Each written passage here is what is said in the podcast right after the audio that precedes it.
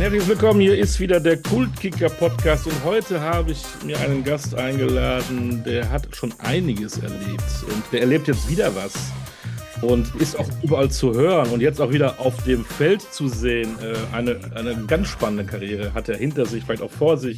Deswegen musste ich ihn einfach einladen zum Kultkicker. Hallo Sascha Pigalke. Grüß dich, Olli. Freut mich. Sascha, ähm, wir fangen jetzt mal gar nicht an mit deinen ersten Schritten im Profifußball, damals in Berlin. Wir fangen an, was äh, diese Woche war. Mhm. Du warst beteiligt an der neuen Baller League. Ähm, man könnte jetzt sagen, Hallenfußball, die es noch nicht kennen. Äh, bevor wir da mal richtig reingehen, ähm, wie hat sie denn gefallen? Was macht dein Körper? Wie geht's dir?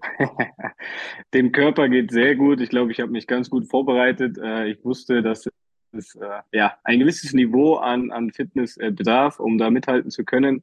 Ähm, die Jungs sind alle hoch motiviert, die haben richtig Bock. Es war ein großer Spaß, muss ich sagen, mitzumachen.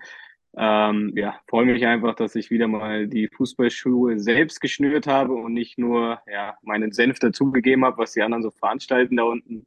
Ähm, Bolzplatz, ich als äh, Berliner Junge kenne das nur zu gut und von daher war das relativ schnell für mich klar, nachdem ich mit Mats mal gequatscht hatte, ähm, nachdem die das ja, glaube ich, im Sommer irgendwann ja ähm, gelauncht haben, ähm, dass ich da Bock drauf habe. Er war auch gleich hellauf begeistert und dann ist da quasi der Kontakt auch nie abgerissen. Und ja, gestern war es, äh, am Montag war es soweit und es hat groß, großen Spaß gemacht.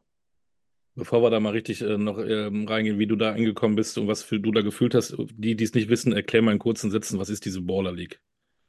Ja, das ist äh, vom Piquet aus der Kings League so ein bisschen abgekupfert. Der hat das ja in Spanien, ich glaube, letztes Jahr das erste Mal gebracht, ähm, hat da auch mega Zuspruch äh, gefunden. Ähm, ist 5 gegen 5 plus Torwart in der Halle auf einem Feld, ich glaube, 50 Meter lang und knapp 30 Meter breit, also auch wirklich groß. Mit Abseits wird gespielt. Ähm, aber zu den Regeln, glaube ich, kommen wir vielleicht später noch. Oder ob man da vielleicht noch ein bisschen was anpassen kann, äh, damit es noch mehr Straßenfußball, noch mehr, ja, Tricks, eins gegen eins. Ähm, darauf kommt es eigentlich an. Das wollen die, die Zuschauer und Zuschauerinnen ja auch sehen. Und das ist auch, glaube ich, das, was jeder irgendwie mit ähm, Bolzplatz verbindet. Ähm, lieber 10 zu 9 als 1 zu 0, hat der, glaube ich, auch Steffen Baumgart mal gesagt, ähm, als Trainer in Köln. Äh, dementsprechend, ja, es soll einfach viel Spaß machen. Zweimal 15 Minuten wird gespielt. Am Ende gibt es immer drei Minuten so ein Glücksrad, wo dann nochmal eine Sonderregel ins Spiel kommt, also um da auch so ein bisschen ja, den Entertainment-Faktor vielleicht noch mehr zu erhöhen. Ähm, und wie gesagt, ähm, sind viele coole Leute dabei und macht einfach Spaß. Äh, viele coole Leute dabei, wenn man jetzt so denkt, Hallenfußball, das ist, sind vielleicht so Thekenmannschaften, Kneipenteams, ist es aber gar nicht. Ich meine, äh, du spielst ja auch mit, um Gottes Willen. Äh, das Danke. Sind, das sind schon auch Spieler auf relativ hohem Niveau, ne? Ja, vor allen Dingen sind die, wie gesagt, alle noch sehr fit. Ich mit meinen 34 gehöre erst schon, oder klar zum alten Eisen.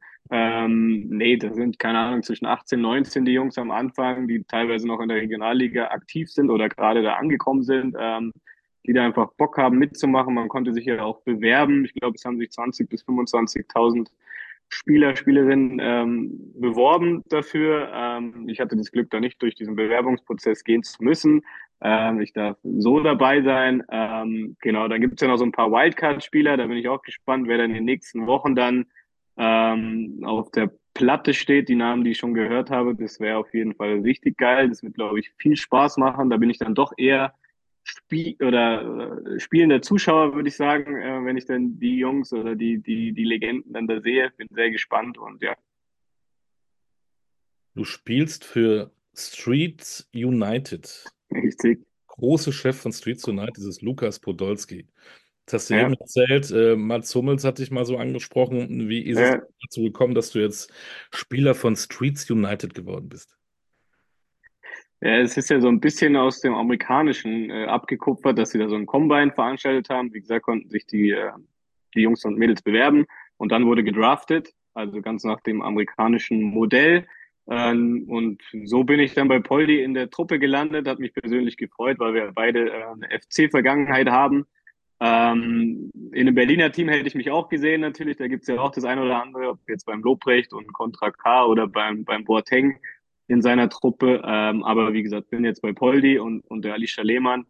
ähm, die sich ja auch mittlerweile im Frauenfußball einen mega Namen gemacht hat. Die war Montag auch da. Polly war noch im Trainingslager. Ich denke, dass er dann nächste Woche äh, tatkräftig uns, uns äh, unterstützen wird und uns auch ein bisschen die Leviten liest, äh, wenn es nicht so läuft. Äh, ich glaube, das gehört auch dazu. Und ja, wie gesagt, mit Mats, der ja der andere Präsident neben Poldi ist, dieser Baller League, ähm, ja, uns verbindet eh schon eine längere Freundschaft. Auch mit seinem Bruder bin ich sehr, sehr eng.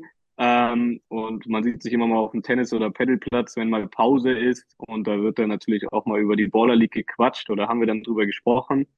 Und so ist es dann zustande gekommen. Und wie gesagt, ich hatte eben Bock jetzt nach boah, fast vier Jahren ähm, Pause mal wieder, ja, wirklich den Wettkampf auch beim Fußball äh, wahrnehmen zu können die die Draft nicht so kennen, äh, das ist so ein bisschen wie früher in der, in der Schule, ne? Da steht man auf und, und, und die Mannschaftskapitäne, äh, du kommst zu mir, du kommst zu mir und dann ist Sascha Pigalke übrig geblieben und dann musst du dann zu Streets United oder, oder wie ist und, das? Und ins Tor dann normalerweise, ja, oder? Und ins Tor normalerweise, so war das früher.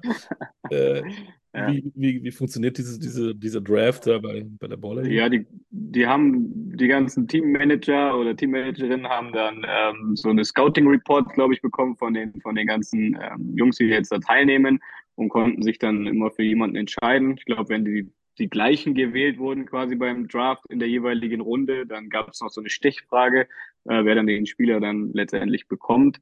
Ähm, genau, so muss man sich das vorstellen, damit es möglichst fair ab läuft, ja, um so eine gewisse Fairness. Das ist ja auch in Amerika dieser Plan, dass eben die schwächeren Teams aus der letzten Saison dann die Möglichkeit haben, vielleicht die besten College-Spieler dann zu bekommen. Ähm, ich finde es eigentlich eine ganz coole Lösung. Ähm, und dementsprechend, ja, wurde dann, wurden neun Spieler gedraftet und jedes Team hat quasi pro Woche die Möglichkeit, zwei Wildcard-Spieler dann dazu zu holen.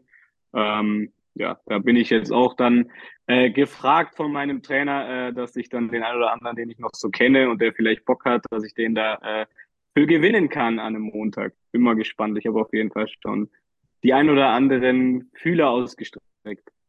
Aber das dürfte jetzt nicht einer aus der ersten, zweiten, dritten Liga sein, die zufällig gelb gesperrt sind und sagst, du hast ja eh nichts vor, du kannst ja nicht am Montag bei uns gehen. Ja, ich glaube, ich glaube, die dürfen nicht. Also ich denke mal, dass da wahrscheinlich dann der Club was dagegen hat, auch irgendwo nachvollziehbar. Ähm, klar, die Verletzungsgefahr, das kann natürlich immer mal was passieren. Ähm, aber der ein oder andere spielt ja vielleicht noch ein bisschen unterklassig oder hat sogar schon aufgehört. Also ich habe da schon den ein oder anderen ganz guten Namen im Kopf und wie gesagt, bin auch schon mit dem einen oder anderen in Kontakt getreten. Der erste Spieltag ist gespielt, es sind, glaube ich, dann elf. Ähm, was ja. ist das Besondere an diesem, äh, ja, ich sag's mal Hallenfußball? Ich weiß noch von früher, mich hat das immer total angestrengt und nach 1,30 war ich fertig. äh, doch immer in Bewegung, ja, das, immer laufen muss. Es ging so auf die Knochen, so auf die ja. Äh, ist, es, ist es genau so, wie ich es gerade beschrieben habe? Es ist genau so. Ein bisschen länger habe ich ausgehalten, aber klar, man muss immer wieder sehr, sich die Pausen gönnen. Kommt auch ein bisschen immer aufs Spiel an wie schnell es hin und her geht oder wie intensiv das Ganze ist. Ähm, ich war schon immer Fan früher davon, muss ich sagen, von diesen Hallenturnieren. Ich glaube, dass das auch ähm, ja gerade im, im technischen Bereich viel den Jungs bringen kann. Ähm, irgendwann ist man ja dann dazu gekommen, dass man gefühlt so eine Hallenturniere gar nicht mehr gespielt hat. Ich finde das eigentlich super cool, super sinnvoll, gerade auch diese, diese kurzen, intensiven Phasen, immer wieder Zweikämpfe zu haben, eins gegen eins Situationen. Ähm, und wie gesagt, ein bisschen mehr hoffe ich mir das noch in den nächsten Wochen. Ja, ich glaube, jetzt musste auch jedes Team so ein bisschen reinkommen. Du hast schon angesprochen, sind elf Spieltage. Die besten vier qualifizieren sich dann für so ein großes Final Four, was auch in einem Bundesliga oder Zweitliga, also in einem großen deutschen ähm, Stadion dann stattfinden soll. Äh, Anfang April ist es dann, glaube nach Ostern ist dann soweit. Ähm, da bin ich dann auch sehr gespannt. Ich hoffe, dass wir uns dann da qualifizieren können. Es gibt ja normal drei Punkte, glaube ich, für einen Sieg oder drei Punkte gibt es für einen Sieg äh, logisch für einen Unentschieden äh, einen. Und ansonsten gab es jetzt noch so eine Challenge, ich glaube, wie so Mini-WM, die man sich so früher vorstellt, ähm, wo dann quasi, ja, wer das erste Tor schießt, wurde jetzt gespielt, weil man gemerkt hat, es kann ein bisschen dauern und es soll ja nicht eine Stunde dauern, soll ja unterhalten. Äh, ähm, dann gab es, glaube ich, nochmal für das Team, äh, welches da das eine Tor geschossen hat, einen extra Punkt. Ähm, dann, glaube ich, gibt es jetzt auch immer wieder eine Challenge, wie, keine Ahnung, wer ist der Schnellste in einem bestimmten Parcours-Dribbling, dann kriegt das Team auch nochmal irgendwie so Sonderpunkte. Also ja, ich bin gespannt, ähm, wie man sich dann am Ende dann äh, unter die ersten vier äh, ähm, ja, spielt. Ich hoffe, dass wir das über die Siege machen können, dass wir da nicht auf äh, zusätzliche Punkte angewiesen sind. Aber so ist, so ist der Plan und am Ende steht dann natürlich ein, ein großer Sieger fest. Es gibt also einige Gimmicks. Spannend, jetzt war, ja. das, glaub ich, war das die Poldi-Halle, glaube ich, schon in Köln, wo ihr gespielt habt? Das äh, nee, der Poldi hatte dieses Straßenkicker-Base, ja, ah, ja. wo es ja mehrere kleine Plätze gibt, die sind ja noch ein bisschen kleiner, diese Soccer-Five-Plätze. Ähm, wir haben gespielt oder spielen in der Motor World in Köln, aber eine mega coole Location, muss ich sagen. Also was die, die Jungs da um Felix Stark, Lasse Lehmann, ähm, alle, die da beteiligt sind, was die da äh, hingebaut haben, ist, ist mega cool, hat richtig was, ähm, coole Atmosphäre, klar. Da sind jetzt nicht äh, 5000 äh, Zuschauer in der Halle, aber es hat trotzdem eine coole Atmosphäre. Es sieht nach, sieht nach Bolzplatz aus, auch wenn es drin ist. Und ähm, ja, da wirklich großes Kompliment an die Veranstalter. Ihr konntet ja am Montag nicht in die Langsess Arena, da haben wir die Handballer gespielt äh, mit 20.000. Ähm, jetzt wirkte die Halle ja nicht so groß am, am Bildschirm. Ähm, glaubst du, dass es Potenzial hat, dass das auch in die großen Hallen gehen kann, dass die gefüllt werden können? Ich glaube schon. Ob es jetzt natürlich so eine großen Hallen wie die Lanxess Arena ist, würde ich zumindest mal so, so, so ein kleines Fragezeichen dahinter stellen. Äh, aber es gibt ja auch, ich glaube, hier bei den Bayern Basketballer zum Beispiel in München, wo ich wohne, der, boah, ist es jetzt BMW Park, vorher war es, glaube ich, Audi Dome, will da jetzt nichts falsch machen. Ich glaube, das sind so 6000 oder sowas, 6.000, 7.000, die da reinpassen, das kann ich mir schon gut vorstellen. Ähm, bin jetzt aber auch mal gespannt. Ich habe gehört, dass die ersten Zahlen so aus, aus äh, dem Fernsehen und, und Streaming ähm, dass das wohl wirklich gut war, dass sie da sehr zufrieden sind. Und ich bin gespannt. Also ich kann mir schon vorstellen, dass das durchaus ein paar tausend Zuschauer auch äh, anlocken würde. Stichwort gut. Wie gut warst du am ersten Spieltag? Wie gut war Streets United? Gut genug, um das Spiel zu gewinnen. Ähm, ja, also ich bin ganz, ganz zufrieden. Wie gesagt, mir geht es in erster Linie darum, ein bisschen Spaß zu haben, ein bisschen mehr Fußball oder ein bisschen mehr Zocken wünsche ich mir für die nächsten Wochen, aber ich bin jetzt auch, ähm, nachdem wir irgendwann dann ähm, das Gespräch beenden, noch mit, noch mit ähm, dem Lasse äh, Lehmann auch verabredet zum Telefonieren. Wir tauschen uns aus, um vielleicht die ein oder andere Regel noch, noch ein bisschen abzuändern, um noch mehr Fußball, um noch mehr dieses Kicken, dieses, ja, was, was die Zuschauer letztendlich und Zuschauerinnen sehen wollen, ähm, dann auf den Platz zu bringen. Ja, da gibt's ja vielleicht schon die ein oder andere Provokationsregel, mit der du das dann forcieren kannst, damit dann auch wirklich mehr eins gegen eins gegangen wird oder ein bisschen mehr auf Kabinettstückchen. Ähm, also das erhoffe ich mir insgesamt ähm, von mir, wenn du mich so fragst, ich habe ein Tor gemacht, habe eins vorbereitet, das ist äh, das, was dann zählt, aber da ist natürlich auch noch Luft nach oben. Aber wie gesagt, Spaß steht im Vordergrund, keine Verletzungen und alles andere, glaube ich dann. Die Jungs waren auch bis auf Manuel Fischer, ähm, die, die mein, ja, mein ehemaliger Kollege ist nicht, der ist ein Jahrgang älter, aber wir kannten uns aus der Nationalmannschaft, haben da ein paar Lehrgänge zusammen gemacht. Ähm, kannte ich die Jungs ähm, nicht. Dementsprechend ist das natürlich auch alles noch nicht ganz so eingespielt. Ich weiß aber, dass ein paar Teams sogar trainiert haben. Ich glaube, ein Team sogar an dem Tag davor sich in der, in der Straßenkickerbase von Poldi getroffen haben und, und hochprofessionell trainiert haben, danach äh, essen waren. Ähm, so sind wir jetzt nicht reingestartet, aber es hat zumindest für den ersten Sieg und die ersten drei Punkte gereicht. Dann nimmst du mir fast die nächste Frage weg. Ich wollte mal nämlich tatsächlich mal rauskriegen, wie groß ist denn da der Ehrgeiz der Teams? Oder ist es, wie du sagst, Spaß ist im Vordergrund, aber Ehrgeiz ist wahrscheinlich auch da. Jeder. Der Ehrgeiz ist mega hoch. Also ich meine, ich glaube, da sind wir irgendwo alle gleich. Wenn man ein Spiel spielt, dann will man es auch gewinnen. Ähm, wenn jemand was anderes behauptet, dann kann ich den immer nicht, nicht ganz ernst nehmen.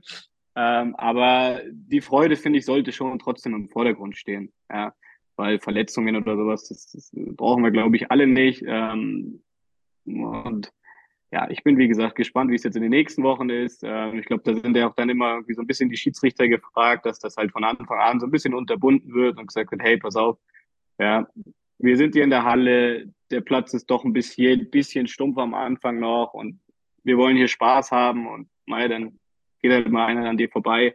Äh, aber, aber bitte äh, verhaltet euch da fair. So war das früher eigentlich auf dem Bolzplatz auch. Klar, da ging es auch zur Sache, das gehört auch dazu. Ähm, das will man ja auch. Aber alles in einem respektvollen und fairen Rahmen. Und wie gesagt, der erste Spieltag war in Ordnung. Ähm, und ich hoffe, dass das, dass das so bleibt. Jetzt kommt demnächst ein ehemaliger U17-Nationalmannschaftskollege von dir, Toni Kroos. Ja. Der kommt ja auch mit so einer äh, League um die Ecke, die Icon League. Ich weiß noch gar nicht, was da so alles passieren soll. Ja. Ähm, aber wahrscheinlich ein ähnliches Programm. Ist es dann, oder weißt du mehr? Äh, ist es dann zu viel oder ist es gut, weil äh, wenn es mehr ähm, Konkurrenz gibt, wenn es mehr solche Veranstaltungen, Events gibt? Boah, ich glaube, das steht und fällt mit der, mit der Qualität einerseits des, des Fußballs. Ich glaube, dass das wirklich im Vordergrund stehen sollte. Ähm, und natürlich ja, an der Organisation, wenn das cool gemacht ist, wenn das, wenn das eine gute Sache ist. Ähm, und Toni ist wahrscheinlich der größte deutsche Fußballer, wenn ich das so sagen darf, den wir in den letzten Jahrzehnten hatten. Ja? Seine Titel und seine Leistungen über einen konstant langen Zeitraum sprechen ja eh für sich. Ähm, er hat es ja auch mit einem Kinofilm schon gezeigt, dass er äh, ähm, über genügend Kontakte verfügt, ähm, um da, glaube ich, auch was Großes aufzubauen oder was Großes äh, draus zu machen. Ich bin gespannt. Ähm, ich habe da ja keine Verpflichtungen jetzt irgend, irgendjemandem gegenüber. Ich freue mich, dass ich bei der Border League jetzt dabei bin. Ähm, werde mir dann sicherlich auch anschauen, was, was Toni da macht äh, äh in, in seiner Liga dann. Ich glaube, das soll ja dann im, im Spätsommer oder sowas dann soweit sein. Ähm, ich will, wenn ich, wenn ich irgendwo guten Fußball sehen kann, dann, dann schaue ich ihn mir an und wenn, wenn ich auch in der Baller League merke, okay, das ist jetzt das fußballerische Niveau ist nicht so geil, ja, dann, dann, dann wird man das natürlich auch irgendwie, äh, ja, da, da bin ich ja da auch so, so fair und, und bewerte das ja dann auch. Also nur weil ich jetzt irgendwo mitspiele, sage ich auch nicht, dass das alles super toll ist und so weiter, sondern ich will schon, dass dann auch wirklich Straßenfußball dann am Ende rumkommt, weil das ja, glaube ich, auch das ist, was, was du oder was da die, die Zuschauer und Zuschauerinnen sehen wollen. Ja. So Kritiker sagen ja, da sind ja ähm, auch so viele Influencer dabei, die sind nur dabei, weil so ähm, 85 mhm. Milliarden Follower haben. Das ist ja der Grund, um dieses ähm, Event nach vorne zu bringen. Ähm, und der Fußball steht da nicht so im Vordergrund. Was sagst du denen? Also man kommt erstmal, glaube ich, in der heutigen Zeit gar nicht drum herum, dass sich das alles so ein bisschen vermischt. Und für mich ist Fußball ganz, ganz viel auch Entertainment. Also das ist einfach, ähm, wenn es um Fans geht, auch jetzt wieder mit den, mit den äh, DFL-Protesten, die ich absolut nachvollziehen kann. Ähm, dafür gibt es Gründe und das ist auch richtig, ähm, weil am Ende gehen die Leute ins Stadion, um vielleicht auch mal ihre anderen Sorgen irgendwie zu Hause lassen zu können, um da äh, ein Stück weit ähm, entertained zu werden. Ja, die einen wollen gepflegten Fußball sehen, die anderen wollen sehen, dass sich da, dass sich da elf, zwei, äh, elf, elf Spieler äh, oder Spielerinnen zerreißen und, und alles geben und dazu gehören Emotionen. Von daher, und wenn das dann heute so ist, dass du mehr Leute erreichst, indem du auch ähm, Menschen aus der Filmbranche, Fernsehbranche oder aus, aus, aus, aus anderen Social-Media-Bereichen äh, dazu holen kannst, musst, darfst, ähm, dann finde ich, gehört das dazu. Ähm, was du aber auch völlig richtig äh, angemerkt hast, ist, der Fußball sollte dann schon bei einer Fußballliga im Vordergrund stehen. Ja, und was halt drumherum gemacht wird. Ich fand, das war jetzt zu Beginn ganz cool. Es darf halt nicht überhand nehmen, dass am Ende mehr Sendezeit irgendwie für, für außersportliche oder außerfußballerische Aktivitäten draufgeht. Aber den Eindruck, muss ich sagen, hatte ich jetzt ähm, am ersten Tag nicht. Aber vielleicht kann ja die DFL von der Baller League lernen. Ähm, du sagst, es, Fußball ist auch so ein bisschen Entertainment. Ist da vielleicht manchmal auch ein bisschen zu wenig in den Stadien, was Entertainment angeht? Ich habe zum Beispiel mittlerweile das Gefühl, ich bin viel auch in, in Basketballhallen oder Handballhallen. Sobald ja. da äh, das Spiel unterbrochen ist, läuft ja da irgendwie Musik und die Fans machen mit und es ist Stimmung da. Und wir ja, gut, haben man ja, ja beim, das, du weißt es ja auch, ja. unter Football genau Wir haben ja äh, auch die eine oder andere Unterbrechung innerhalb der 90 ja. Minuten auf der Wiese. Ähm, sollte man da nicht auch mal so kommen, ey, dann läuft halt ein bisschen äh, Stimmungsmusik. Äh, mein Gott, bis der, bis der Videobeweis geklärt ist, da können wir doch schön, ähm, keine Ahnung, Sweet Carolina singen. Ich weiß es nicht. Äh, also ich habe da auf jeden Fall im Kopf, dass beim Pokalfinale Helene Fischer in der Halbzeit aufgetreten ist. Das wurde, also ich meine, die Frau kann dafür gar nichts, mit, mit einem extremen Five-Konzert quittiert. Ähm, ich weiß ehrlich gesagt nicht, ob das beim Fußball sein muss. Da bin ich ganz ehrlich. Ich glaube, dass das im Basketball oder in der NFL ist das natürlich extrem, weil die ihre Auszeiten haben und natürlich in so einer Auszeit das auch irgendwo dann genutzt werden kann. Ähm, ich finde, dieses extreme Entertainment kommt aus Amerika. Das ist mir persönlich ein bisschen zu viel. Also ich muss persönlich nicht in jeder einminütigen oder zweiminütigen Unterbrechung da äh, Cheerleader haben oder eine alte Tanzcrew oder äh, irgendwelche. Also es gibt ja da zig Sachen, die dann da irgendwie gemacht werden oder Gewinnspiele. Ich finde, das ist ein bisschen zu krass. In Amerika, glaube ich, die Leute sind das gewohnt. Ja, für die gehört das einfach dazu. Die gehen dann teilweise auch früher. Beim Baseball ist das ja so, dass die nicht mal bis zum Ende des Spiels bleiben, weil die dann da ihre 160 regulären Spiele haben. Das heißt, man geht halt da zwei, drei Stunden hin, lässt sich ein bisschen unterhalten und geht dann wieder. Ähm, wenn das im Fußball auch irgendwann so ist, fände ich das ein bisschen schade, ähm, weil ich finde, der Sport sollte schon im Vordergrund stehen. Ähm, ich finde es auch immer ein bisschen schwierig, wenn dann auch jetzt beim Handball, klar, das ist, also ich schaue mir so, eine, so, eine, so ein Turnier auch gerne an, aber so eine Stimmung in der Halle ist natürlich auch was ganz anderes. Also klar, dass du dann da, und da fällt da irgendwie alle 30 Sekunden fällt ein Tor, was du natürlich dann auch irgendwie ganz anders bejubeln kannst. Also diese Dynamik hast du ja beim Fußball nicht ganz so. Das Spielfeld ist viel größer, du hast viel mehr Spieler. Ähm, deswegen weiß ich nicht, ob das so funktioniert, ob du das ständig irgendwie dann auch unterbrechen solltest, weil im Fußball gibt's ja eh wenn man sich die, die Netto-Spielzeit anschaut, relativ viele Unterbrechungen. Ich glaube, ja, die, der Schnitt ist bei 55 bis 60 Minuten, glaube ich. Äh, und wenn du da jetzt nochmal irgendwie eingreifst, indem du sagst, okay, jetzt ist hier Videobeweis und jetzt äh, tanzen da aber noch Leute oder jetzt ist da noch ein Gewinnspiel oder jetzt kommt da noch und singt nochmal.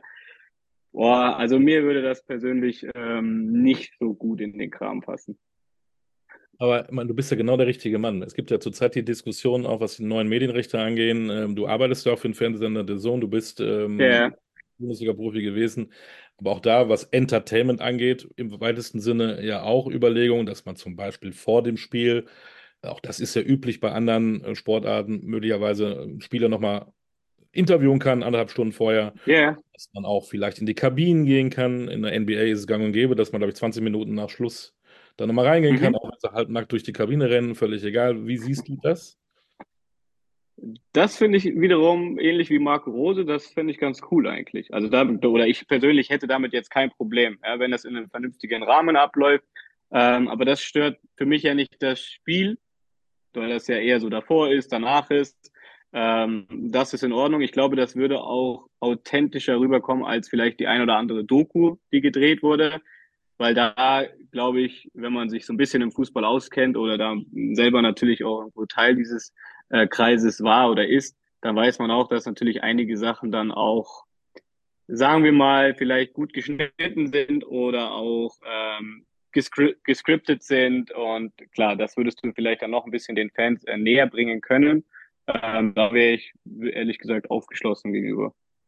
Sprenger spricht hier, also hier im gleichnamigen Podcast eher weniger. Da unterhalten sich jede Woche drei Menschen miteinander, die plötzlich merken, sie verbindet mehr als nur die Liebe zum Buch. Innovativ, kreativ und jeden Freitag aufs Neue wieder spannend. Sprenger spricht. Überall da, wo es Podcasts gibt. Wie ist denn der kleine Sascha Pigalke als Bub, ich weiß mal gar nicht, wie man das in Berlin dann sagt. Bub sagt man in München, was sagt man als, als Gör? Nee, weiß ich nicht. In Berlin. Ja, das kann man schon sagen. Bist du in Berlin zum Fußball gekommen?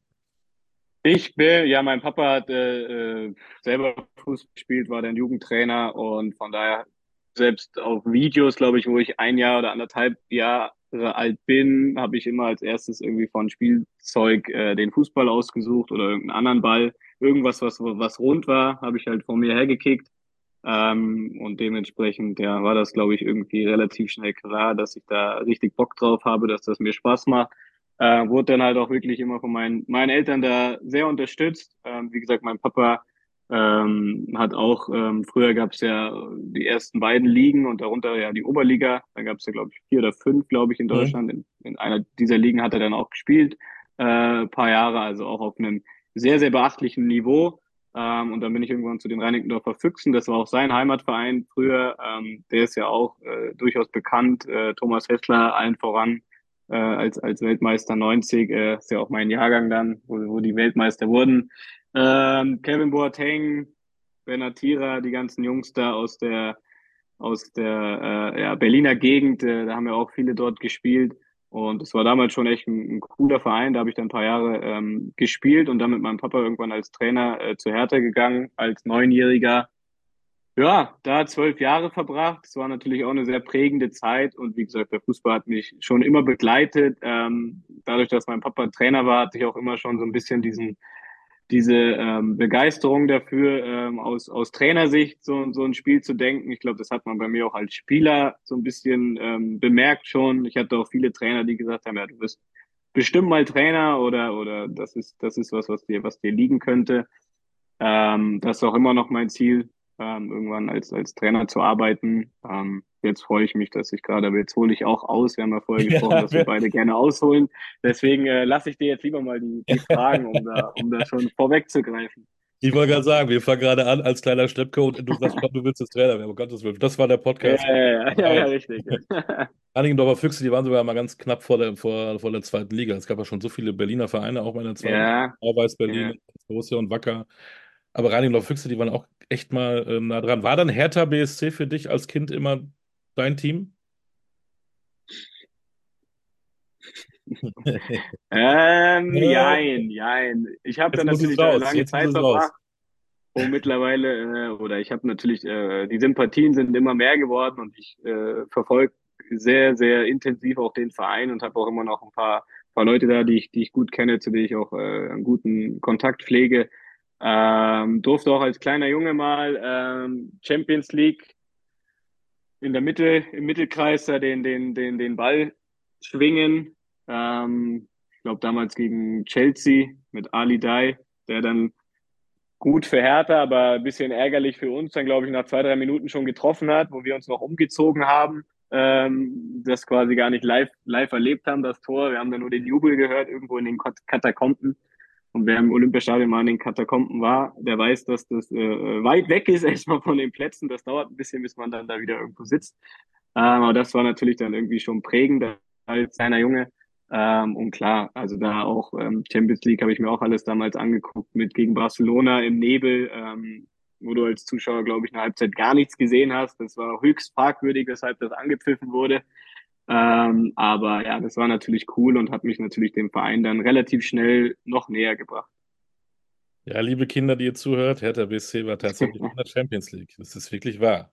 Ja, und du warst dabei, mehr oder weniger. Ich war dabei, ja. Selbst habe ich Europa League gespielt für Hertha, aber äh, als kleiner Junge schon, boah, ich glaube 2000 oder wann das war, 99, 2000 oder 2000, 2001, irgendwie dann. Über 20 Jahre her. Ja. Krass. Champions League. Aber eben, du bist von den Reinigendorfer Füchse zu Hertha gegangen. Äh, warum?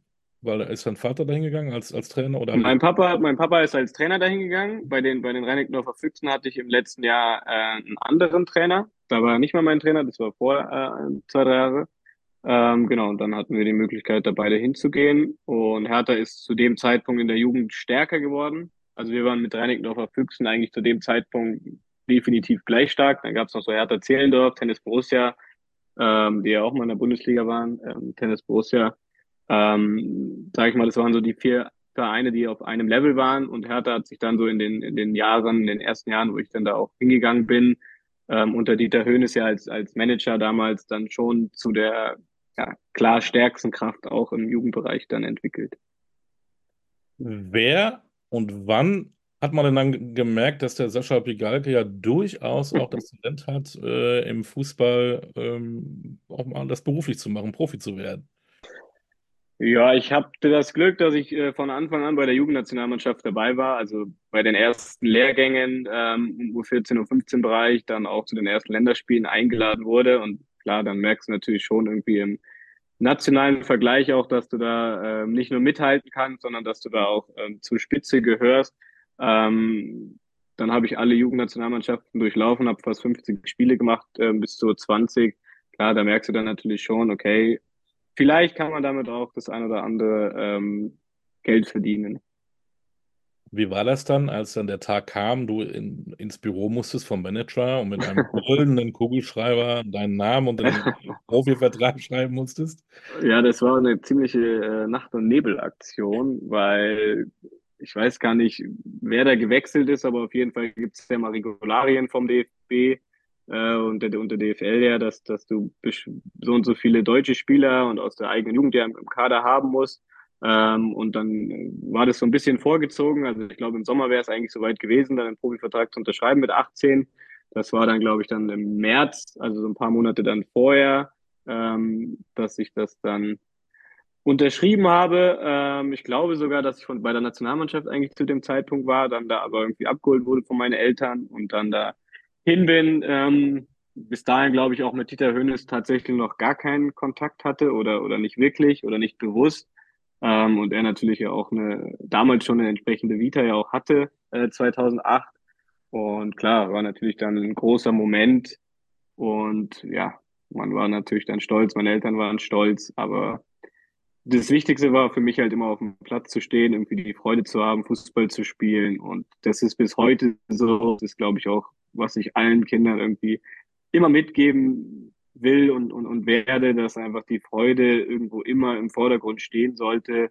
Ähm, und wenn man dann das Glück hat oder beziehungsweise sich das dann irgendwo verdient, ähm, weil geschenkt wird einem da sicherlich nichts ähm, und damit dann auch Geld verdienen kann, dann ist das ähm, ja ein großes Privileg.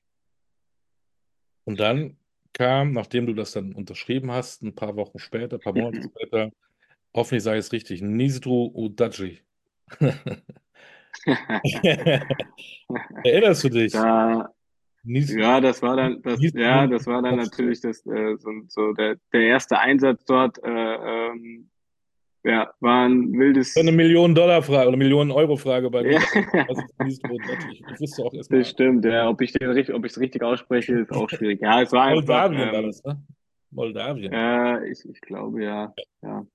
Da hast so lange ist her. Erstes Pflichtspieldebüt gemacht. Nach einem ja. 8 zu 1 zu Hause. Äh, Im, was war das? Qualifikation, UEFA-Pokal? Mhm, mh, mh. Ich habe eben noch gelesen, das war gar nicht im Olympiastadion, sondern im Friedrich-Ludwig-Jahn-Stadion. Ludwig-Jahn, Vortrag, ja. Ähm, durftest ja. du dann, da warst du schon im Kader, aber beim Rückspiel hast du tatsächlich dann von Anfang an für die Hertha spielen dürfen. In diesem besagten Ort. ja, ja. An, ne? an diesen exotischen Auftritt. Wenig, muss ich ehrlich sagen. Also nicht mehr ganz so viel. Da sind, da sind irgendwie dann das Bundesligaspiel oder die Europa League-Einsätze gegen Herrenwehen sind irgendwie so ein bisschen präsenter, wahrscheinlich auch vom Rahmen her. Und, und du hast ja angesprochen, das äh, Hinspiel wurde klar gewonnen. Und ja, dann kannst du dir ja vorstellen, dass da auch äh, die etablierten Kräfte logischerweise jetzt auch gewusst haben, okay, das bringen wir jetzt irgendwie hier schnell nach Hause. Ähm, Platz war auch nicht so geil. Das muss man auch ganz ehrlich sagen. Aber war natürlich, äh, ja, cooles äh, Erlebnis trotzdem dabei gewesen zu sein. Lucien Favre war damals sein Trainer. Ja, richtig, ja. Perfektionist. Ja, war wirklich so einer? Ja, das kann man genauso unterschreiben, das kann man fast so stehen lassen. Ähm, der wusste eine Menge über, glaube ich, jeden Einzelnen. Äh, war auch mal ganz spannend. Irgendwie im Training stand ich dann mal neben ihm und dann hatte ich so von mich hingesprochen, dass ich irgendwas so kommentiert habe von, von, von, dem, von einem anderen Spieler, glaube ich, oder wie man das irgendwie hätte machen können, so vor mich hin. Ich habe ja vorhin schon mal gesagt, dass ich schon immer so ein bisschen auch als Trainer gedacht habe. Und dann schaute er mich so an und meinte so, woher wissen Sie das? So, Sie sind Spieler, woher wissen Sie das? Da habe ich gesagt, ja, das ist so eindeutig und so. Da war er, war er irgendwie überrascht und auch ein bisschen beeindruckt und äh, das hat mir dann auch irgendwie so wieder so ein gutes Gefühl gegeben, dass ich dachte, ja, ich glaube, ich, ich sehe den Fußball auch, auch ganz gut und äh, auch so ein erfahrener Trainer und wie gesagt, der war ja auch selber ein Zehner, ein begnadeter Fußballer auch äh, als Linksfuß. Ähm, ja, war auch irgendwie so etwas, an das ich mich auch immer erinnern werde. Es war nur ein bisschen schade bei ihm, dass er, also er konnte ja Deutsch sprechen oder er spricht ja Deutsch.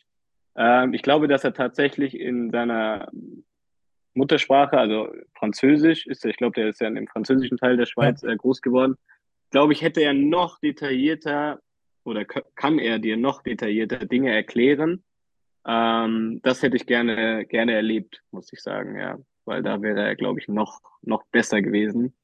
Ähm, aber wie gesagt, trotzdem ein sehr akribischer Trainer, ähm, unter dem man einiges gelernt hat. Ich habe immer einen Fehler gemacht. Du hast, äh, du bist in Moldawien eingewechselt worden. Sein erstes Spiel in der Startaufstellung war wieder international für die Hertha. Richtig, ja. Holland, nicht so ganz exotisch, war aber auch international. UEFA Cup habt ihr ja. gewonnen. Ja, das war dann erst. Unter Friedhelm Funkel damals. Ja, da hatten wir dann schon Friedhelm Funkel als Trainer. Ja. Ja, das war ein bisschen verrückt, weil ich habe dann, glaube ich, in einer Woche dreimal in der Startelf gestanden, also irgendwie Europa League, dann Bundesliga am Wochenende, Europa League, auf drei verschiedenen Positionen. Ähm, und danach dann in der Saison gar kein Spiel mehr gemacht, weil dann ähm, Friedhelm danach dann auch, auch in der Presse mich zwar durchaus gelobt hat und mir das auch, auch so gesagt hat, dass für die Situation, in der wir damals in der Bundesliga vor allem gesteckt haben, weil die war logischerweise, wenn der Trainer so früh gewechselt wird, alles andere als gut. Ähm, und wir und wir sehr äh, unten drin standen und auch in Stuttgart einen Punkt geholt haben, ähm, hat er dann extrem auf Erfahrung gesetzt im Abstiegskampf. Ähm, hat den auch schon sehr, sehr früh ausgerufen. Leider ist dann äh, uns oder der Mannschaft dann nicht gelungen, auch die Klasse zu halten. Ähm, aber klar, war trotzdem irgendwie eine, eine extreme Woche, sage ich mal, dann auf einmal dann mit 19 da dreimal in der Startelf zu stehen, äh, inklusive zweimal ähm, in, der, in der Europa League unterwegs gewesen zu sein. Äh, ich wollte mir auch immer mal die Mühe machen, ob ich der einzige deutsche Fußballprofi bin, der mehr Europa League-Spiele hat als Bundesligaspiele. Ähm, aber ja. das habe ich tatsächlich. Weil das ist ja auch, ja. Ja, verrückt ein, auf jeden Fall. Ein Bundesligaspiel gegen den VfB Stuttgart. Richtig, ja. Und du hast deine Profispiele, äh, international und erste Liga, hast keins verloren. Du bist ungeschlagen. Haben wir nicht das Rückspiel verloren gegen Herrenwehen? Das weiß ich nicht. Das, so weit habe ich war so, als wenn wir, war so, als wenn wir das eine Spiel gewonnen haben und das andere verloren haben. Ich weiß es nicht mehr. Äh, meine Erinnerung ja noch gut genug ist. Ja. Aber in der Bundesliga habe ich nicht, du kannst auch nachschauen, ich bin runtergekommen, da haben wir geführt eins. ja. Jetzt, wenn man jetzt gehässig ist, man, du warst, warst jung, yeah. äh, du bist dann äh, gewechselt in, in, die dritte Liga nach Unterhaching, sehe ich das richtig? Ja. Genau, ja, ähm, zu meinem De Hätte Coach da damals. mehr kommen müssen, auch erste, zweite Liga, auch vielleicht von dir? Hat es ihm nicht gereicht? Hat ihm was gefehlt? Und wenn ja, was hat gefehlt? Also mit dem Wissen von heute, glaube ich, hätte ich ähm, mehr Spiele gemacht in der Liga, die du angesprochen hast, oder auch in der zweiten Liga. Ähm, ich natürlich viele Verletzungen und viele schwere Verletzungen über drei Mittelfußbrüche und dann natürlich auch Kreuzbandriss in Köln und dann nochmal und da war ich dann alles erst, oder 24, glaube ich, da hatte ich dann gefühlt von 18 bis 24, glaube ich, habe ich die Hälfte der Zeit in der Reha verbracht. Ähm, aber nichtsdestotrotz, glaube ich, ja, ein bisschen das Wissen gefehlt. Also der athletische Bereich wurde halt damals oder stand der noch nicht so im Fokus. Ähm, heutzutage wird da viel mehr Wert drauf gelegt. Heutzutage, glaube ich, ist man auch deutlich ähm, weiter und schlauer, wie wichtig dieser Übergang dann auch ist. Ähm, ich glaube, ich hatte keine Pause über keine U17 WM zurück, U19 gespielt, dann U23, dann Profitrainingslager, dann hier äh, keine Sommerpause, dann logischerweise irgendwann diese Ermüdungsbruch als erstes, dann die nächste Verletzung und wieder. Ähm, da haben, glaube ich, viele Faktoren eine Rolle gespielt. Ähm, weshalb ich, glaube ich, heute, also wenn ich jetzt 18 wäre nochmal, wüsste ich, glaube ich, was ich selber auch tun müsste, auch was Ernährung betrifft und ähm, ich wäre jetzt sicherlich nicht, nicht so einer gewesen und wäre auch nicht größer gewesen von der Statur, aber ich glaube, ich hätte gewusst, was es gebraucht hätte. Ähm, dann gehört auch immer ein bisschen Glück dazu, dass du einen Trainer hast, der dir vielleicht auch die eine oder andere Chance mehr gibt, der vielleicht dich als Spielertyp auch mag. Ich glaube, ähm, aber am Ende wird sich immer Qualität irgendwo durchsetzen. Ähm, von daher waren es, glaube ich, mehrere Faktoren. Ähm, der letzte Faktor, glaube ich, ist, dass ich tatsächlich von dem, wie ich Fußball spiele und Fußball denke und wie ich mich auf dem Platz bewegt habe, vermutlich auch ähm, eher in die erste Liga gepasst hätte als in die zweite Liga, einfach vom Fußball her. Ja, weil dann natürlich irgendwie ähm, noch mehr ähm, technische Fertigkeiten gefragt sind. Ähm, du darfst hier da einfach kaum Sachen erleben. In der zweiten, dritten Liga wird natürlich schon mehr mit in, nicht, nicht intensiver gespielt, aber ein Stück weit anders. Du hast vielleicht mal weniger Zeit, als du es in der Bundesliga hast, weil aber in der Bundesliga dann das Passspiel noch ein bisschen besser ist, weil die Spieler noch handlungsschneller sind, weil sie einfach dort ähm, ja einfach eine, eine andere Qualität nochmal haben. Und ich glaube, mit ähm, diesen athletischen Voraussetzungen und dieser Ernährung und so weiter und so fort, wenn ich die gehabt hätte oder wenn ich das jetzt nochmal erleben dürfte, dann glaube ich, wäre ich auch eher, wie gesagt, so ein Spieler für für, für, für die Bundesliga als jetzt eher so ein, zwei Ligen darunter. Du hast eben so schön gesagt, du hast als Spieler schon ein bisschen auch gedacht wie ein Trainer. Jetzt hast du bei Hertha mit Mhm. In einer Mannschaft gespielt. Hast du da auch gemerkt, Ja. dass der anders denkt, dass der auch eigentlich mehr Trainer oder schon Trainer ist auf dem Platz? Oder kommt das dann später? Ja, dadurch, dass es ja bei ihm eher äh, gegen Ende seiner Karriere war, ähm, hat man natürlich schon gemerkt, dass er sich vielleicht auch mal für das ein oder andere Thema schon interess interessiert, womit du dich jetzt als, als junger Kerl oder auch als ja, Trainer, äh, als Spieler, der vielleicht gerade in seiner Blütezeit ist, dann vielleicht nicht so auseinandersetzt. Von daher, glaube ich, war das schon immer ähm, bei ihm so ein bisschen das Thema, dass es, dass es für eine Option ist, danach auch als Trainer zu arbeiten. Er ist ja dann auch früh in den Jugendbereich gegangen. Ähm, dann hat sicherlich eine Rolle gespielt, dass er auch, auch drei Söhne hat, die kicken. Dann ist man ja wahrscheinlich, wenn man selber dann auch auf diesem Bundesliga-Level gekickt, wahrscheinlich ja eh auch so ein bisschen von Anfang an Trainer ja, äh, seiner Jungs oder schaut sich da die Spiele an und, und, und hat dann natürlich auch eine Meinung dazu. Und da hat es mich jetzt nicht komplett überrascht, dass Paul ähm, den Weg einschlägt. Das ist der Sascha Pigalke in einer Metropole, in einer Weltmetropole, in einer Weltstadt geworden. Bei einem, war bei einem großen Verein, ähm, wie viele Jahre waren es dann? 99 bis 11? Zwölf. Zwölf Jahre bei, bei, bei der Hertha. Und dann wechselt er in die dritte Liga nach Unterhaching. Und Freunde, Mhm. ja, man redet auch viel von München, aber so nah an München ist dann auch wieder nicht, eine halbe Stunde mit der S-Bahn. Also es ist jetzt nicht unbedingt München. Ja, es ist, es ist näher, aber es ist näher Ja, dran. ja, ne? Also es ist dran, Unterhaching. ja. Ähm, wie war Ja. das für den äh, Ja. Weltmeister Pigalke auf einmal in Unterhaching in der S-Bahn-Station zu? Ja, das war, das war natürlich eine Umstellung, wie gesagt, zwischen diesen Spielen über Europa League und Bundesliga und dann dem Wechsel, glaube ich, innerhalb von ein, dreiviertel Jahren lagen dann drei Mittelfußbrüche. Ähm, und dann war halt die Frage, okay, ich will spielen und auch sofort spielen. Und in Unterhaching war der Heiko Herrlich Trainer zu dem Zeitpunkt, den ich aus der Nationalmannschaft kannte. Den hatte ich da von der U17 bis U19. Ähm, war ein Trainer, der mich äh, auch sehr geprägt hat. Ähm, nicht nur als, als Fußballtrainer, sondern auch als Mensch. Und deswegen war für mich relativ schnell klar, okay, der, der setzt in mich, der hat mir damals schon als Nationalspieler vertraut. Ähm, wir kennen uns gut, er weiß auch, was ich für ein Typ bin.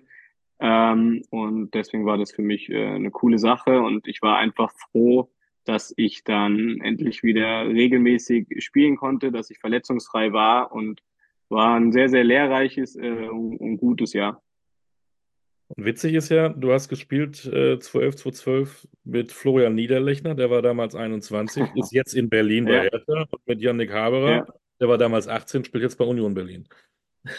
Richtig, ja. ja mit Flo habe ich letztens sogar äh, kurz geschrieben, nachdem er nach, sagen wir mal, Startschwierigkeiten in Berlin dann, dann der Knoten geplatzt ist, habe ich gesagt, er soll bitte unbedingt so weitermachen. Hat er versprochen, dass er es macht.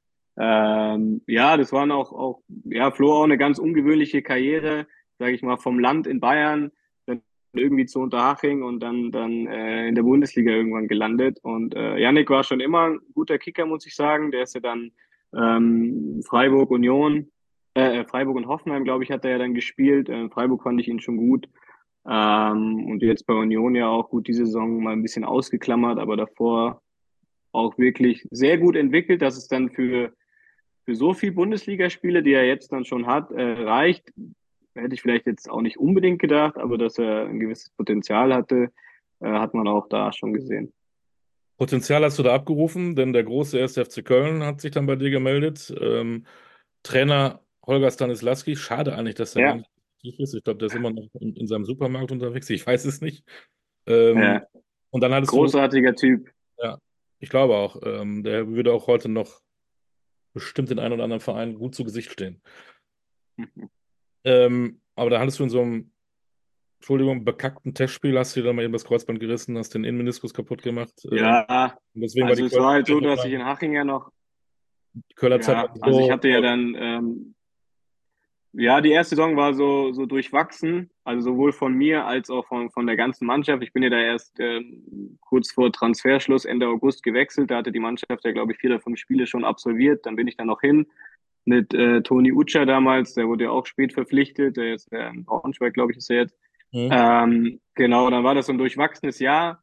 Ähm, wie gesagt, war natürlich auch wieder eine andere, andere Liga, anderes Level, natürlich ganz anderes Umfeld. Erstes Spiel gegen St. Pauli vor fast 50.000 am Montagabend war natürlich krass, war ja auch so ein Spiel, woran ich mich, glaube ich, immer erinnern werde. Ähm, und dann neuer Trainer im Sommer, äh, Peter Stöger. Ähm, und das war natürlich dann, ja, kann man sich vorstellen, maximal bitter in der Vorbereitung in so einem Testspiel. Ja, was heißt Testspiel? Also ich muss sagen, ich war dann noch ein Fan von, ähm, von diesen Testspielen gegen so ganz unterklassige Mannschaften, weil kein Vorwurf an die Teams, aber die haben halt einfach oder die können diesem Tempo und das können sie ja logischerweise irgendwo nicht einschätzen. Ähm, da unterstelle ich auch nie jemanden, dass er jemanden verletzen will, aber es passiert dann einfach. Ähm, Patrick Ebert ist es auch damals bei Hertha mal passiert gegen Ulm, glaube ich, und die waren Ulm zu dem Zeitpunkt auch drei, vier, fünf Ligen tiefer.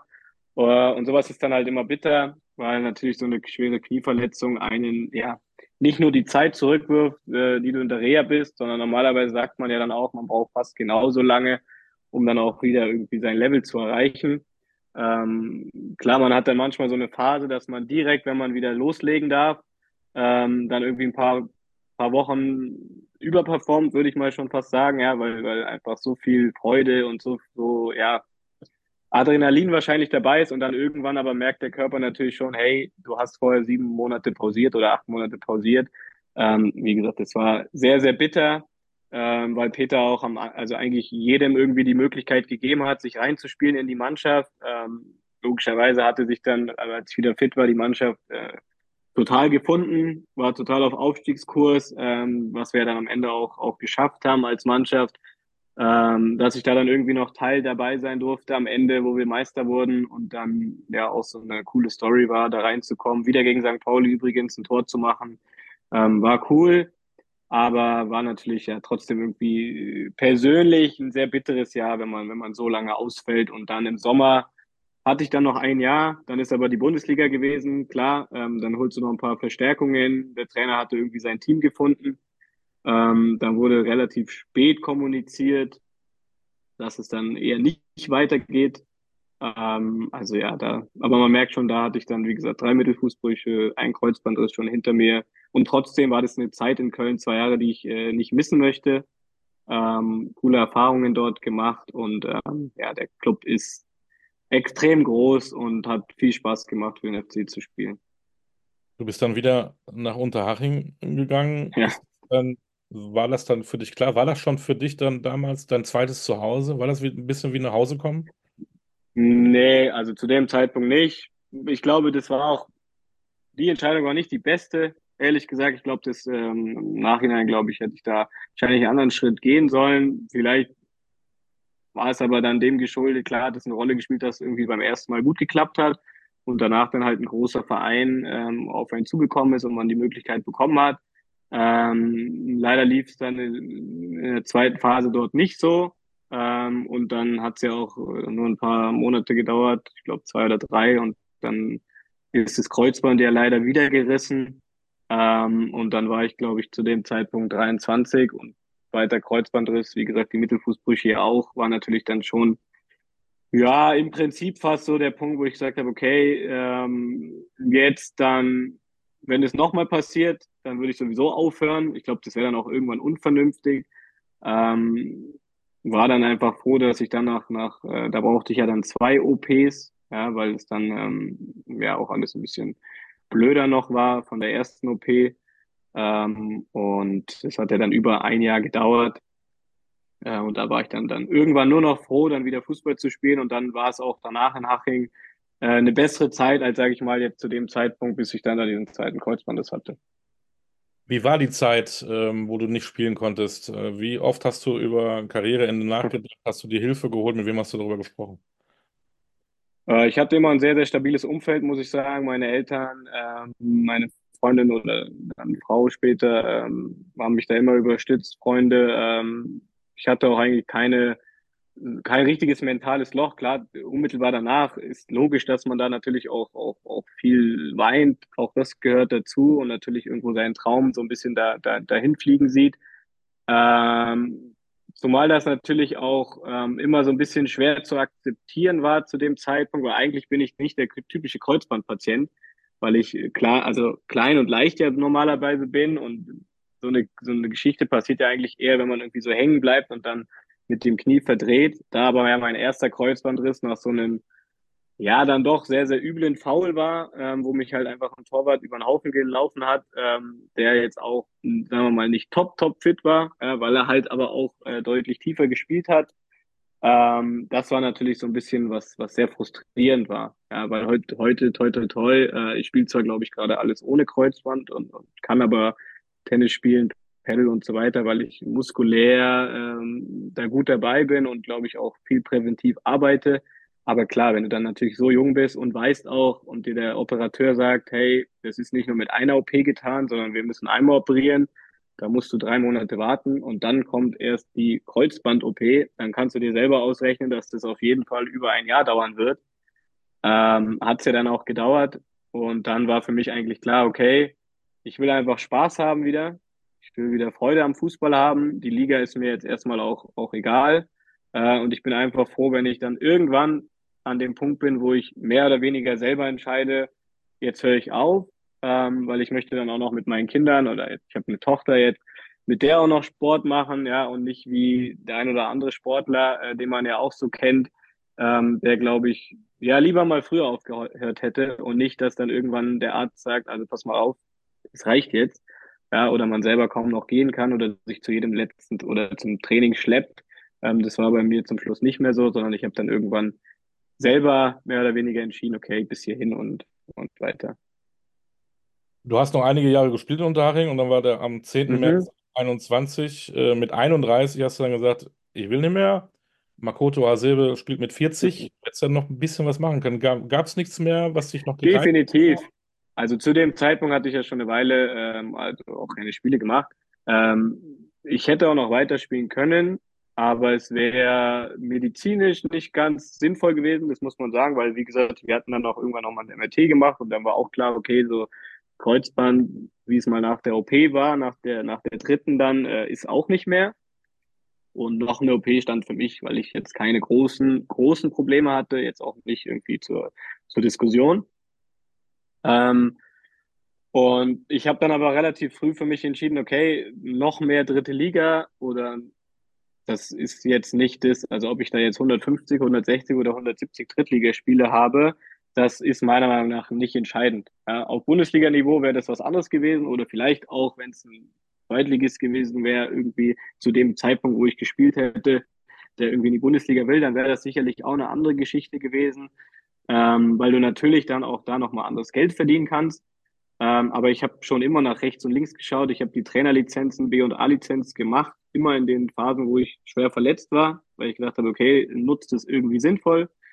Ähm, und dann gab es für mich halt auch eher die Möglichkeit, okay, was machst du dann danach? Ähm, du willst Trainer werden. Bei The Zone habe ich eh schon gearbeitet gehabt, damals noch internationale Ligen und halt Internet und, und, und Champions League und, und sowas äh, kommentieren dürfen, ja. Ähm, und habe dann gesagt, nee, ich will lieber ein Studium machen, ein Sportstudium und habe mich dann eher für diesen Weg entschieden, jetzt noch die letzten Jahre dann sich ähm, erstens zu quälen, zweitens dann auch unter Umständen auf einem Niveau, was gut ist, was auch Spaß macht, aber was letztendlich in meiner eigenen Wahrnehmung ja nicht irgendwie das Level ist, auf dem ich mich irgendwie mal äh, in jüngeren Jahren gesehen habe. Ja. Du hast es schon angesprochen. Äh, es gibt TV-Sender, die holen sich einen Rekordnationalspieler als Experte. Der holt sich jemand, der ein Bundesligaspiel hat. Wie ist das gekommen, dass du Experte äh, beim Fernsehsender zum Thema Fußball wurdest? Ich hatte das Glück, dass äh, The Zone ist ja hier in Ismaning zu Hause, wie viele Fernsehanstalten.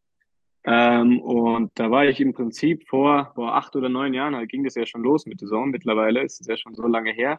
Da durfte ich mal dabei sein und dann hat mich der Chef mal gefragt, ob ich irgendwie als Experte da so ein Spiel begleiten will. Das war ja damals, hat das ja gar keiner gemacht, so zu zweit so ein Spiel kommentiert. Das war ja wirklich innovativ. Dann habe ich gesagt, ja klar, warum denn nicht? Und dann hat er gesagt, hey, das war echt gut, kannst gerne weitermachen. Logischerweise, wo ich gespielt habe, dann war es natürlich nicht so oft oder so regelmäßig möglich. Aber damals war das dann noch ein bisschen Premier League und, und Serie A und La Liga und Champions League, äh, Vorrunde. Und, und dann hatte ich jetzt vor, ja, dieses Jahr ist meine zweite Bundesliga-Saison, dass halt die, die, die Entscheider da auf mich zugekommen sind, ob ich mir das zutraue, ob ich, also die trauen mir es auf jeden Fall. ähm, auch nicht nur quasi die 90 Minuten zu begleiten, sondern auch im Vorlauf und auch ähm, vor der Kamera zu stehen, mit den Trainern dazu zu, zu interagieren. Und das war für mich dann ähm, nochmal so eine Chance, weil ich finde, das ist ja auch nochmal eine andere Perspektive, die man da gewinnt, auch mal so diese sportjournalistische Perspektive, auch wenn ich mich eher als wirklicher äh, Spielexperte dann irgendwo bezeichne. Ja, ich möchte relativ wenig über die ganzen außersportlichen Themen sprechen. Das dürfen gerne dann unsere oder meine Kollegen dann machen. Äh, klar muss man das auch mal einordnen, aber ich will mich natürlich irgendwie auf den Fußball konzentrieren und da äh, Dinge ähm, den, den Zuschauer, den Zuschauerinnen erklären. Jetzt auch nicht ganz so, sage ich mal, super nerdy, ja, mit, keine Ahnung, diametral abkippender Sechs und, und was weiß ich alles, sondern eher, okay, so ein bisschen oldschool in Anführungsstrichen, obwohl ich jetzt ja auch noch nicht so alt bin. Ähm, aber ich glaube, das ist das, was die Zuschauer, glaube ich, auch, auch ganz gut mögen. Ähm, wie gesagt, macht einen großen Spaß. Man darf die Spiele vorab ähm, vorbereiten. Man, man analysiert die Spiele. Wir nehmen ja dann auch immer ein paar Szenen. Ähm, dann natürlich die Live-Analyse macht großen Spaß. Also wirklich, was passiert jetzt, das auch irgendwie zu, zu erklären. Dann auch immer wieder mit den Trainern in den Dialog zu gehen. Äh, auch mal vorher auszutauschen. Okay, was ist heute eure Herangehensweise? Ähm, weil ich glaube, auch als Trainer ist das ja heutzutage oder kann das ein Vorteil sein, wenn du natürlich auch irgendwie so ein bisschen, du musst nicht zu viel mit den Medien sprechen, weil du das eh schon machen musst, aber ich würde das als Trainer machen. Ja, wenn ich, ich wüsste jetzt ein Experte auch, der, der hat auch Bock und wenn der halt weiß, okay, unsere Herangehensweise ist so und so, dann ordnet er die vielleicht auch ein bisschen fairer ein, als wenn ich mir jetzt da irgendwie mein eigenes Bild mache, dann vielleicht auch mal daneben liege, ja, obwohl ich immer versuche, da relativ ähm, kollegial auch zu sein. Klar, wenn jetzt einer mit seiner Mannschaft 5-0 verliert, kann ich nicht sagen, die ersten fünf Minuten waren aber richtig spitzenklasse. Ähm, aber du weißt, glaube ich, was ich meine. Und wie gesagt, das eröffnet einem eine neue Perspektive und das halt irgendwie so neben dem Sportstudium. Ja, sind, glaube ich, einfach Dinge, die einen dann vielleicht später mal, wenn man dann wirklich mal eine Trainerkarriere anstrebt oder auch irgendwo einfach nur in einem Trainerteam ist, die einem dann ja helfen können ja, um dann den Jungs letztendlich ähm, ja, gewisse Hilfestellungen geben zu können und sie dann irgendwo ein Stück weit auf ihrem Weg begleiten zu können.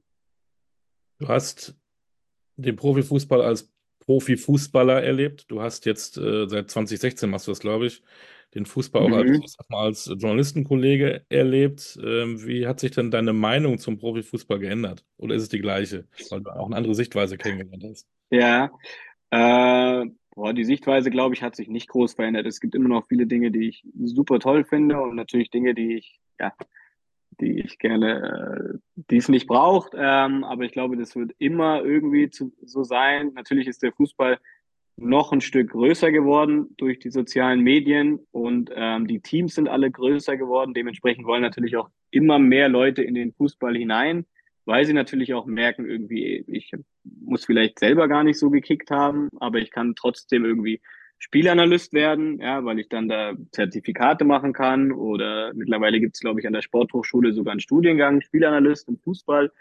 Ähm, also da hat sich ja auch super viel entwickelt und das Thema Ernährung ist ähm, präsent, ist, finde ich, auch wichtig. Du kannst über, ja, wenn du ein Ernährungsexperte bist, irgendwie dann in dem Fußballclub landen. Und ich glaube, das ist natürlich der Traum irgendwie äh, vieler Leute, da irgendwie auch ein Stück vom Kuchen oder Teil dieses Ganzen äh, zu sein. Das hat sich natürlich schon extrem entwickelt. Ähm, die Trainerrolle hat sich natürlich entscheidend verändert. Ja, früher hast du das Training als Trainer dann auch, auch fast immer selber geleitet. Heutzutage machen das ja wenige Trainer oder die bilden ja im Prinzip nur noch einen Teil ab, sage ich mal, wenn es vielleicht ins große 11 gegen 11 geht ja, oder wirklich äh, mannschaftstaktische Dinge.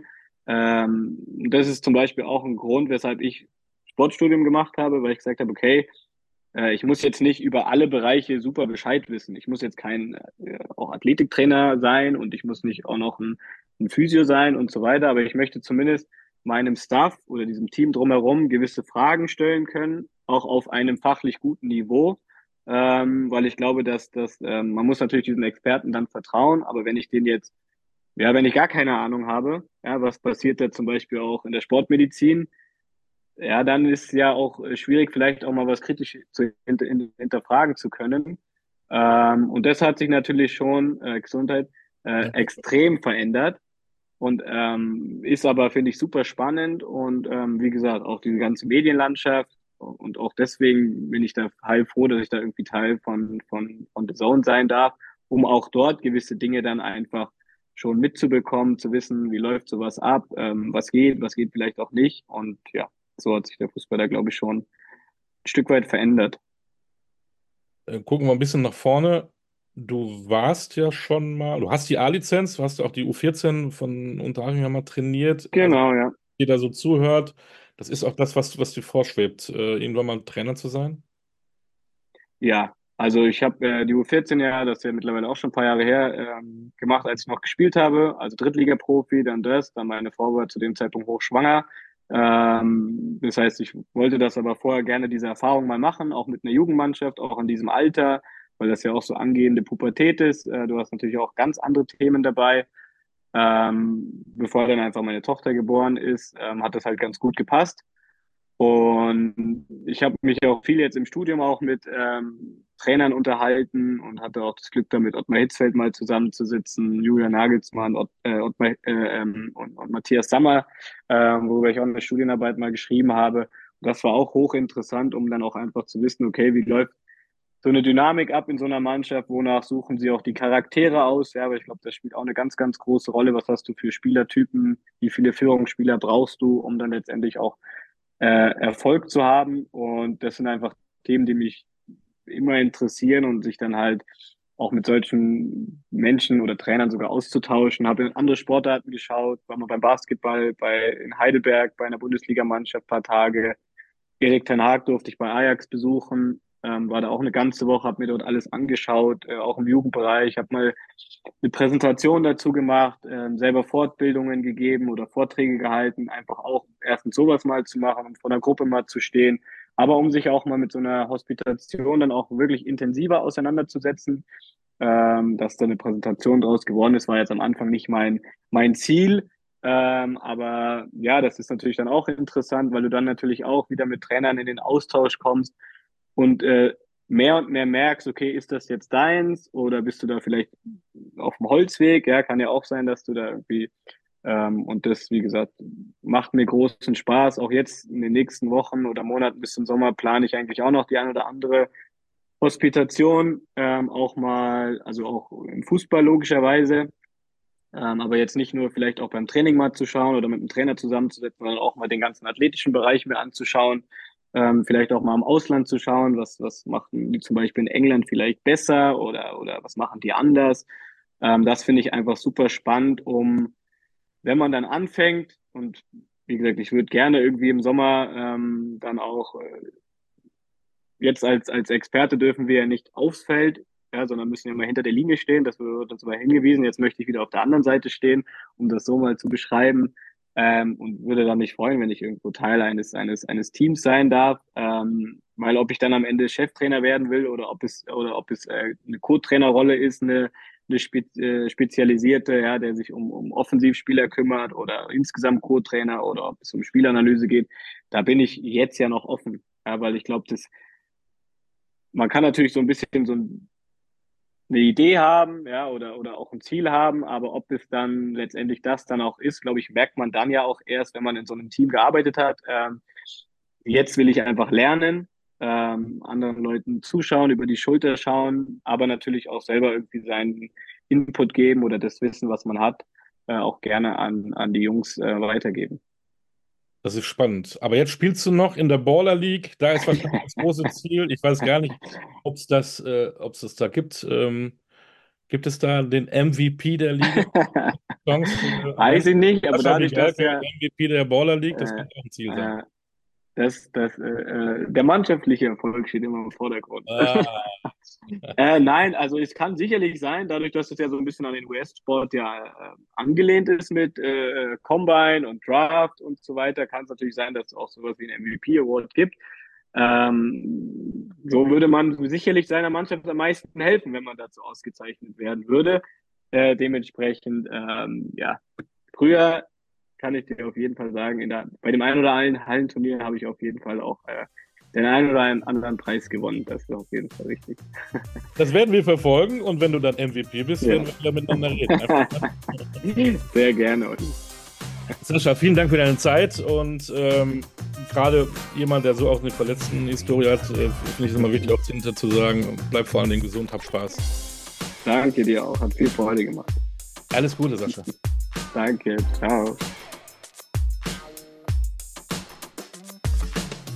Schatz, ich bin neu verliebt. Was? Da drüben. Das ist er. Aber das ist ein Auto. Ja, eben. Mit ihm habe ich alles richtig gemacht. Wunschauto einfach kaufen, verkaufen oder leasen. Bei Autoscout24. Alles richtig gemacht. Wie baut man eine harmonische Beziehung zu seinem Hund auf? Puh, gar nicht so leicht. Und deshalb frage ich nach, wie es anderen Hundeeltern gelingt, beziehungsweise wie die daran arbeiten. Bei Iswas Dog reden wir dann drüber. Alle 14 Tage neu mit mir, Malte Asmus und unserer Expertin für eine harmonische Mensch-Hund-Beziehung, Melanie Lippisch. Ist was, Dog? Mit Malte Asmus. Überall, wo es Podcasts gibt.